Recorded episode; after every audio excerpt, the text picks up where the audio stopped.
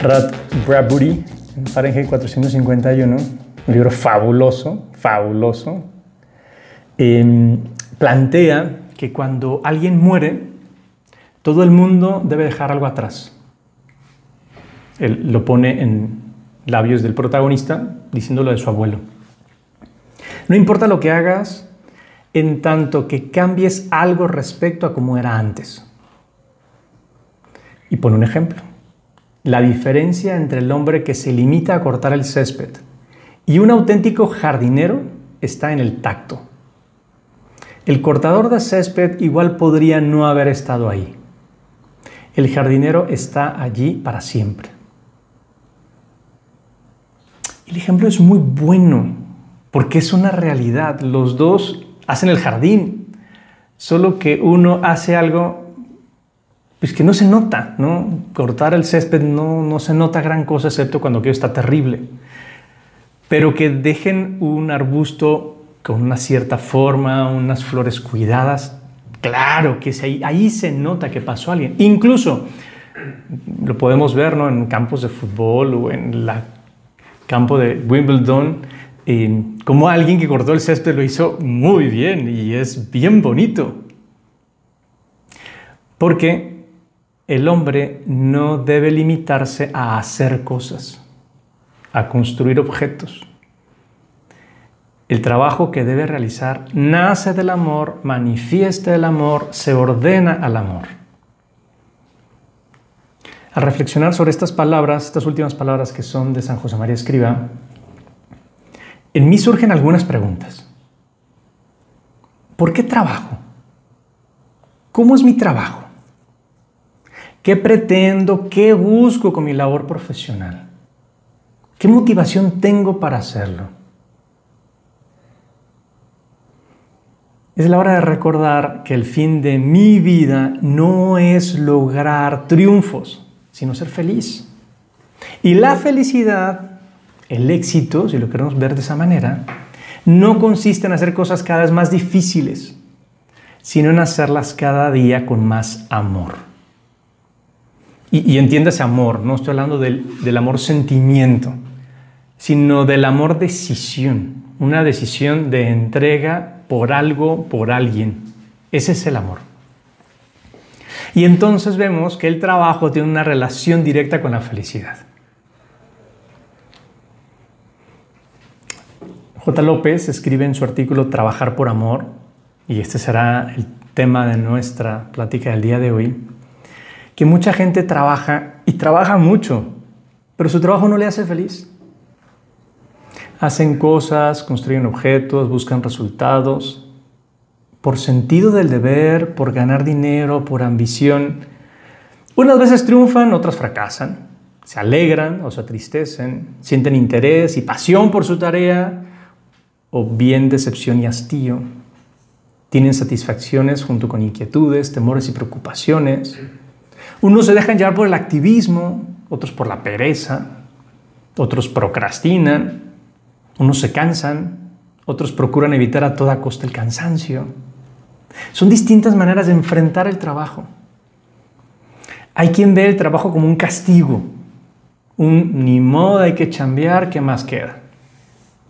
Incluso hay quien con esta misma idea cita el Génesis, porque dicen que desde la Biblia decían que el trabajo es un castigo cosa que no es verdad. El, hombre trabaja desde el primer momento. Lo que es castigo en todo caso es que uno se canse con el trabajo. Eso sí, ahí estuvo el castigo. Otros, en cambio, disfrutan enormemente su trabajo. O al menos eso dicen. Y me explico. Porque solo lo disfrutan cuando ven que lo que ganan sirve para satisfacer sus gustos o sus caprichos o sus deseos de reconocimiento. Y es que, aunque muchas veces yo trabaje con gusto y me apasione mi tarea profesional, no he de trabajar solo o principalmente cuando tengo ganas, cuando las cosas vayan bien. Me contaban de, de que le pidieron un trabajito a un carpintero, sinaloense, ¿eh? por cierto. Y también del reclamo que le hicieron cuando entregó su producto ¿no? y no era algo de tan buena calidad. Oiga, le dijeron, yo creo que usted podría haber hecho un mejor trabajo, ¿no cree? Y respondió el compa, sin duda, pero con el dinero que me pagaron no, no alcanzaba, joven. Claro, cuando yo hago solo mi trabajo por dinero, es que cuántas veces la razón para trabajar mejor o peor, con mayor o menor esfuerzo, es simplemente el dinero que se gana por una necesidad personal, o por lucirme, o por llamar la atención, o por reconocimiento, o por demostrar que sí puedo. Juela, se quedan allí. O sea, ¿cuánta gente simplemente cambia de trabajo porque van a pagar más? Y, a ver, evidentemente me parece que está bien, o sea, está bien querer ganar más, sobre todo cuando uno tiene una responsabilidad, una familia, por ejemplo, que mantener. Pero no puede ser la única razón. Tengo varios amigos que últimamente han rechazado ofertas de trabajo con mejor atribución económica porque se dan cuenta que lo que iban a hacer era menos trascendente. O que tal vez el lugar en el que iban a trabajar era menos agradable o iban a restarle tiempo a su familia o tiempo personal, calidad de vida. Vamos al meollo de esta plática. La idea es que la motivación para trabajar nazca de una razón más alta, más trascendente, que igual podría ser el crecimiento como persona, el bien de los demás, la ayuda a la sociedad. Mejor aún, ver en ello mi regalo a Dios, el medio por el cual me haré santo, llegaré al cielo. Vale la pena, por tanto, que me pregunte con frecuencia, ¿por qué trabajo? Que, lo tenga muy presente. ¿Cuáles son mis razones para trabajar? Parece lógico que una razón más alta, más grande, hará que el trabajo y cada una de sus actividades estén bien hechos. Eso no significa, y aguas con esto, que el resultado siempre salga bien. Porque no necesariamente saldrá bien, porque no necesariamente depende de mí. Pero sí que he intentado hacer al menos todo lo que podía, poniendo todos los medios a mi disposición, todo el esfuerzo del que era capaz. Yo, con conciencia tranquila, hice todo lo que pude. Obviamente, obviamente, en muchas ocasiones lo que tengo que hacer en mi trabajo no son actividades ilusionantes o en las cuales se note de forma evidente su trascendencia. Porque cada día toca hacer cosas que dan un poco de pereza, la neta, o son monótonas o requieren de un esfuerzo continuado en el cual no se percibe lo mejor de mi trabajo. No sé, piensen, hoy lo veía en mi, mi chamba, un muchacho que estaba guardando, archivando papeles de contabilidad. No es como que, wow, me toca archivar. Evidentemente no. Incluso me decía la jefa de capital humano, este, es, este es el peor momento de mi año. La parte que menos me gusta de mi trabajo. Porque es la época en la que hay que despedir gente. Y, a ella le toca todo ese proceso. Pues sí, en muchas ocasiones toca hacer cosas que no son agradables o que incluso son desagradables. Y será muy difícil encontrarle sentido alto a esas labores. Pero aguas, lo tiene. En algunas ocasiones Tal vez porque es la manera en la que puedo ayudar a alguien más. Este muchacho, al acomodar bien esa documentación, hace que los demás la encuentren fácilmente. Para él no es gran cosa, pero para otros sí. O tal vez es un escalón, es un paso necesario para algo mayor. O incluso puede ser el toque final de un trabajo bien hecho. Estoy pensando que hace unas semanas me fui a cenar con un compa y Sí, luego resultó que su esposa estaba embarazada. Eh, porque él traía antojos, qué chistoso, ¿no? Después de cenar unos dogos, quería ir a comer churros. ok, vamos por churros, ¿no? Y ya está. Googleamos y nos encontramos un, pues una carreta de este Don, Don Juan, papas y churros. Y ya está. Llegamos a última hora eh, ya estaban cerrando y nos dieron los últimos churros que quedaban. La verdad es que todavía estaban buenos y ya está calientitos. Nos sentamos ahí en una banquita y, la verdad es que nos quedamos viendo, mientras platicábamos, lo que teníamos enfrente era a don Juan y a su hija, pues desmontando ¿no? el, el local. Y me llamó mucho la atención, la verdad es que hasta me distrajo de la conversación con mi compa, porque limpiaron todo, guardaron todo perfectamente y luego se pusieron a barrer y a limpiar muy bien la esquina de la calle donde se habían puesto. Vamos, dejaban aquello como si no hubiera existido nunca una churrería. Y también, también hecho, que la verdad me salió natural y fui y los felicité por el trabajo que habían hecho. no, no es divertido limpiar, pero es el punto final un trabajo bien hecho. Por eso, si tengo una visión trascendente, trabajar para mí no será cumplir haciendo lo que me toca Incluso me voy a exceder con gusto en lo que parece que me toca. Haré más aún de lo que se espera de mí. Porque no pondré límites a mi deseo de servir a los demás o de mejorar como persona en mi trabajo. Incluso cuando, a ver, cuando uno ve a varias personas haciendo la misma chamba, no, es que uno se dé cuenta de que hay una razón detrás de eso. Ahí, no se ven las cosas. No es suficiente captar así no, se puede captar así el, motivo porque realizan su labor. Es el ejemplo clásico de estos tres albañiles que están cargando piedra, ¿no? ¿Se acuerdan, no?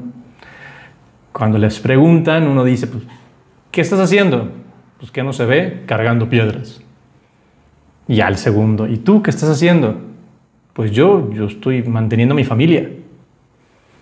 Y al tercero, no, yo, yo estoy construyendo una catedral que va a trascender por los siglos. Tres visiones distintas. Lo relata de otra manera eh, Philippe de Valier en una biografía que hace sobre Luis, rey de Francia, donde este rey le va mostrando una catedral a su hijo y le explica, mira, el trabajo de estos obreros es lo que han hecho es darle vida a estas piedras. Las han excavado, las han afinado para hacerlas delicadas. Estos hombres han borrado su personalidad porque no hay ningún sello, ningún nombre, ninguna carta, ninguna firma, ningún signo ha quedado para la posteridad de quien realizó este trabajo. Pero estos verdaderos cruzados no han trabajado más que para el cielo.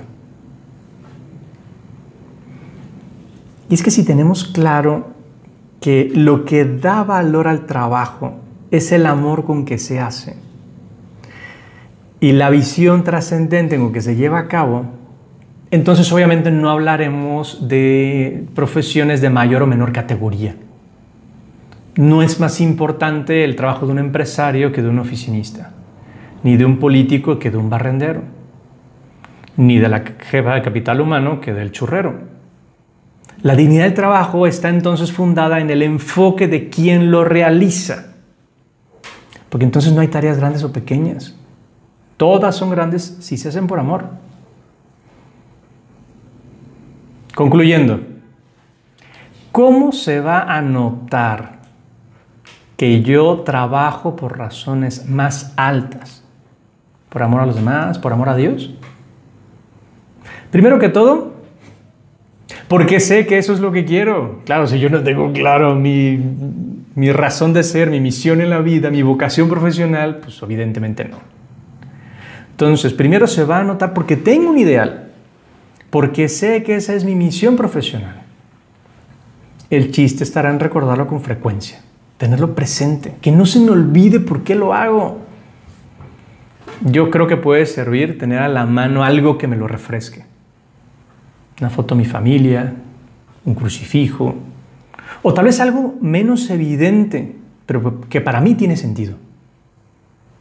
Recordarlo. Segundo, se va a notar porque lo hago bien, porque hago bien mi trabajo. Y lo hago bien precisamente porque tengo motivos más grandes que mi propio beneficio. Yo, a diferencia de otros tal vez, tengo motivos más altos y entonces hago mejor mi trabajo. Hay algo que me le lleva a hacerlo. Esto lo explica Andrea Agassi en su autobiografía, Open, muy buena por cierto. Lo decía muy claro quien encuerda mis raquetas, o sea, el que hace ese trabajo de, de ajustar las cuerdas de su raqueta, es el mejor. Y tiene que serlo. Un trabajo de cordaje puede significar la diferencia en un partido. Y un partido puede significar la diferencia en una carrera tenística. Y una carrera puede significar la diferencia en innumerables vidas. Y él lo decía porque después de unos años de ser profesional, fundó una organización de beneficencia, de ayuda a niños desamparados. Claro, él ahora era consciente, yo, yo juego tenis por esos niños. Hay una razón mucho más, mucho más alta. Ya está. Y el tercero, tercera manera, ¿cómo se notará que mi trabajo tiene más razones? Pues por lo mismo, porque sin querer lucirme, sin querer llamar la atención, ¿sabes qué? Se va a notar. Y entonces seré consciente de que mi trabajo puede ser ejemplar. Que gracias a lo que yo hago podría servir de inspiración para otros. Porque como yo tengo una razón más alta y lo hago bien, eso, mira, la gente se va a dar cuenta, no hace falta que lo diga, se va a dar cuenta y resultará para mí mismo también una razón para hacerlo mejor, para trabajar con más intensidad, para poner más esfuerzo, para ser más profesional, para trabajar por amor. Te animo a que durante esta semana te plantees estas tres cosas. Empieza por tener claro por qué lo haces. Recuérdalo con frecuencia. Segundo, hazlo bien. Y tercero, sé consciente de que te estarán viendo. Tal vez eso te ayude a querer hacerlo incluso mejor.